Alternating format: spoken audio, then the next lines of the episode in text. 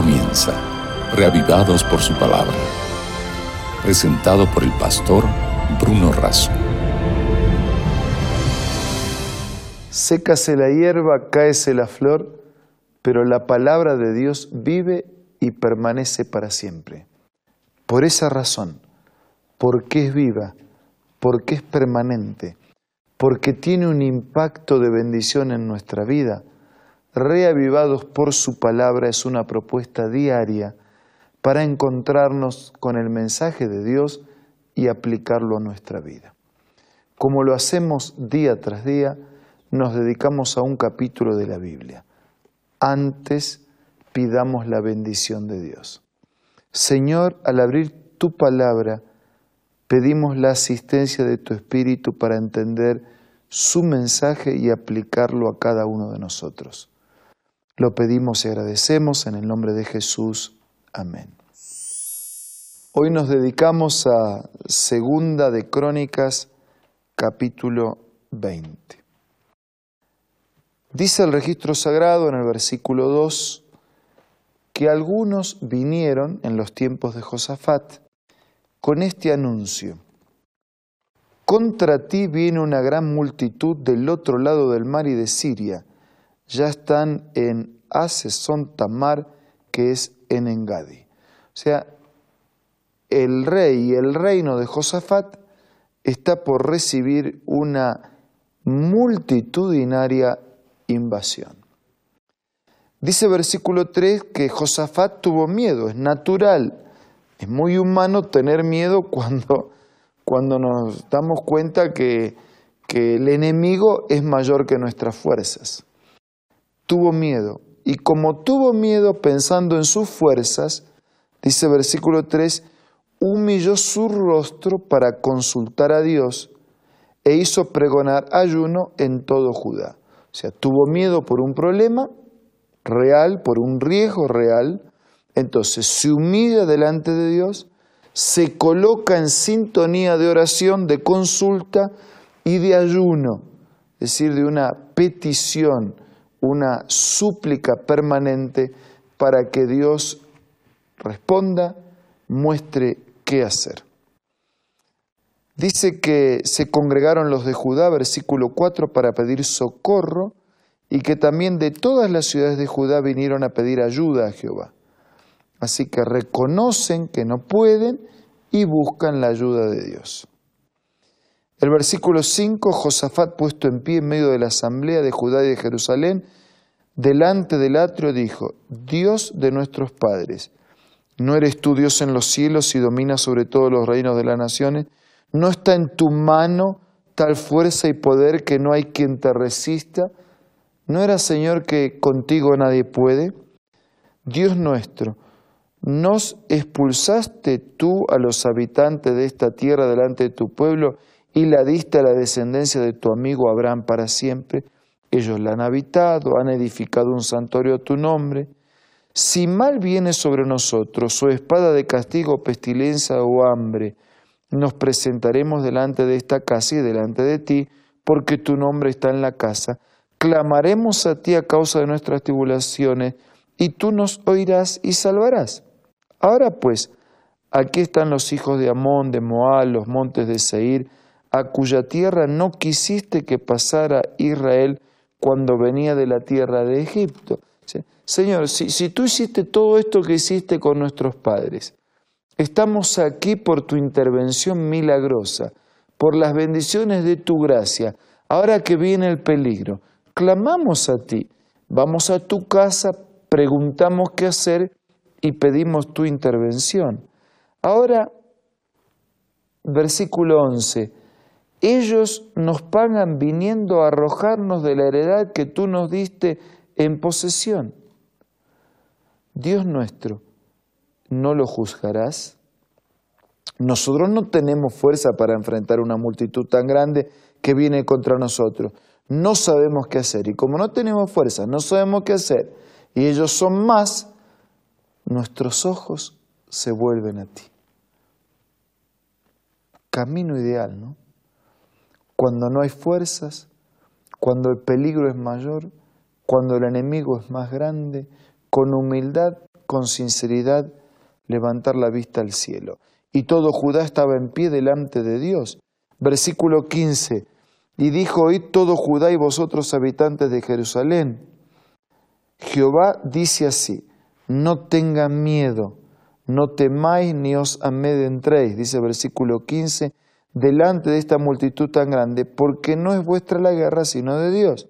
Mañana descenderéis contra ellos, ellos subirán por la cuesta de Cis, los hallaréis junto al arroyo, no tendréis que pelear vosotros, dice versículo 17, apostado, quedad quietos, veréis como la salvación de Dios vendrá sobre vosotros. No tengan miedo, no desmayen, salgan, pero Jehová estará con vosotros. No tengan miedo, confíen, vayan, hagan su parte, estén quietos, esperen la intervención de Dios. Entonces Josafat se inclinó a la tierra, inclinó su rostro, se postraron ante Dios para adorar a Jehová, dice versículo 18. Dice versículo 19 que los levitas, o sea, los ministros, los líderes religiosos, alabaron con gran clamor a Dios, o sea, ya dieron gracias, no alabaron, cantaron, confiaron en que Dios iba a cumplir su palabra y su promesa, aún antes de la actuación. Versículo 20, cuando se levantaron por la mañana salieron al desierto de Tecoa, Mientras ellos salían, Josafat, puesto en pie, dijo, Oídme Judá y habitantes de Jerusalén, creed en Dios vuestro Dios y estaréis seguros, creed en sus profetas y seréis prosperados. Los, los, líderes religiosos alabaron a Dios antes de la victoria.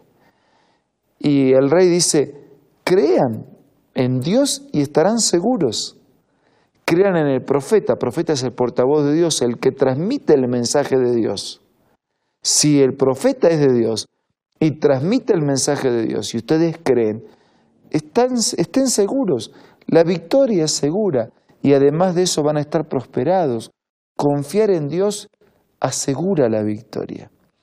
Dice versículo 21 que después de consultar con el pueblo, puso algunos que vestidos de ornamentos sagrados cantaran y alabaran a Jehová mientras salía la gente armada y dijeran, glorificad a Jehová porque su misericordia es para siempre. Mientras unos salían para la guerra, eh, salían como para hacer su parte, vamos a ir, pero no podían, eh, no tenían recursos, pero igual salían, es decir, igual confiaban en Dios, no en sus recursos, sino en los recursos de Dios. Otro grupo quedó cantando, alabando a Dios por la victoria. O sea, tal era la seguridad y la certeza de victoria que ya las oraciones y los cantos alababan y agradecían a Dios por la victoria. Glorificad a Dios porque su misericordia es para siempre. Versículo 22. Cuando comenzaron a entonar cantos de alabanza, Jehová puso emboscadas contra los hijos de Amón en los montes de Seir, y entre ellos se destruyeron. Los hijos de Amón y Moab se levantaron contra los del monte de Seir para matarlos y destruirlos. Cuando acabaron con los del monte Seir, cada cual ayudó a la destrucción de su compañero. Dice versículo 25 que Josafat y su pueblo fueron a despojarlos, encontraron sus riquezas, estuvieron tres días recogiendo el botín, que el botín era abundante, y después de todo eso dice que regresaron gozosos porque Dios los había colmado de gozo, librándolo de sus enemigos. Entraron en Jerusalén en la casa de Jehová. Y el versículo 30 al final del capítulo dice, y el reino de Josafat tuvo paz, porque su Dios le dio paz por todas partes. Josafat quería la paz, pero tuvo que enfrentar la guerra. Pero no tenía recursos, ni fuerza, ni gente suficiente. Hizo su parte. Fueron hacia, pero en realidad la guerra fue de Dios. Dios venció a los enemigos. Ellos oraron, ellos confiaron, Ellos agradecieron y Dios dio la victoria. Este es un momento para ir a Dios, con tus miedos, con tus luchas, con tus enemigos. Vamos a Dios en oración. Vamos a Dios en confianza. Vamos a Dios en gratitud. Vamos a Dios en alabanza. La victoria es segura. Use este momento de oración personal y privada delante de Dios.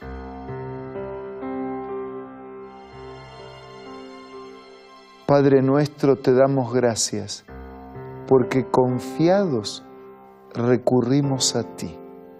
Tenemos necesidad, problemas, luchas, enemigos y gigantes que enfrentar. Solos no podemos, pero en tu nombre los enfrentamos. Por favor, concede a cada uno de nuestros amigos la victoria y el gozo de ser vencedores. Nada merecemos, pero todo te pedimos y agradecemos en el nombre de Jesús. Amén. Muchas gracias por acompañarnos en este día. Nos reencontramos mañana para seguir siendo reavivados por la palabra de Dios. Esto fue Reavivados por su palabra, presentado por el pastor Bruno Razo.